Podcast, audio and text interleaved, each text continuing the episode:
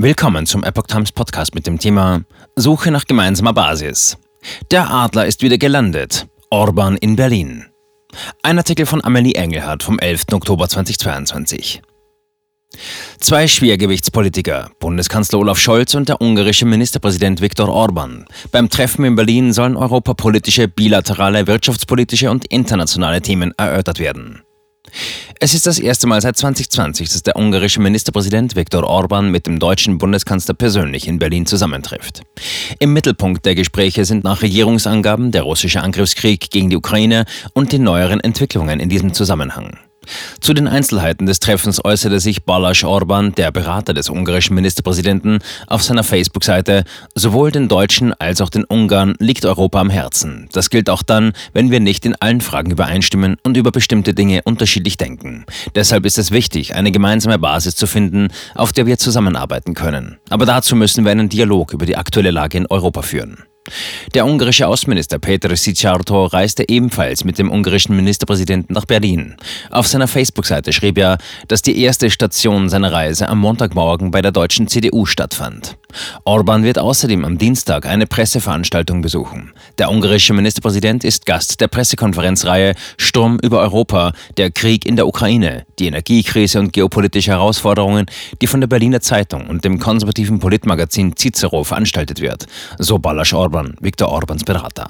Das letzte Treffen, das Viktor Orban zu einem ähnlichen Treffen auf Kanzlerebene nach Berlin kam, war im Februar 2020. Damals schrieb er auf seiner Facebook-Seite, der Adler ist gelandet und er wurde von Angela Merkel empfangen. Im Vorfeld des Treffens. Meinungsverschiedenheiten wurden bereits auf Ministerebene geklärt. Vor einigen Tagen reiste auch der ungarische Minister für Technologie und Industrie, Laszlo Palkovic, nach Berlin, wo er ein Fachgespräch mit Vizekanzler Robert Habeck führte. Im Mittelpunkt des Treffens stand die wirtschaftliche Zusammenarbeit zwischen den beiden Ländern. Die Beziehungen zwischen Ungarn und Deutschland seien eine Erfolgsgeschichte, von der nicht nur die beiden Länder, sondern die ganze Welt profitiere, sagte der Minister für Technologie und Industrie, Laszlo Palkovic, am Freitag in Berlin nach seinem Treffen mit Vizekanzler Robert Habeck. Der Erfolg der Zusammenarbeit zwischen den beiden Ländern zeige sich darin, dass laut einer Umfrage der deutsch-ungarischen Industrie- und Handelskammer 88 Prozent der in Ungarn tätigen deutschen Unternehmen Ungarn wieder wählen würden, wenn sie über ihre Investitionen entscheiden müssten, steht in der Erklärung des ungarischen Ministers.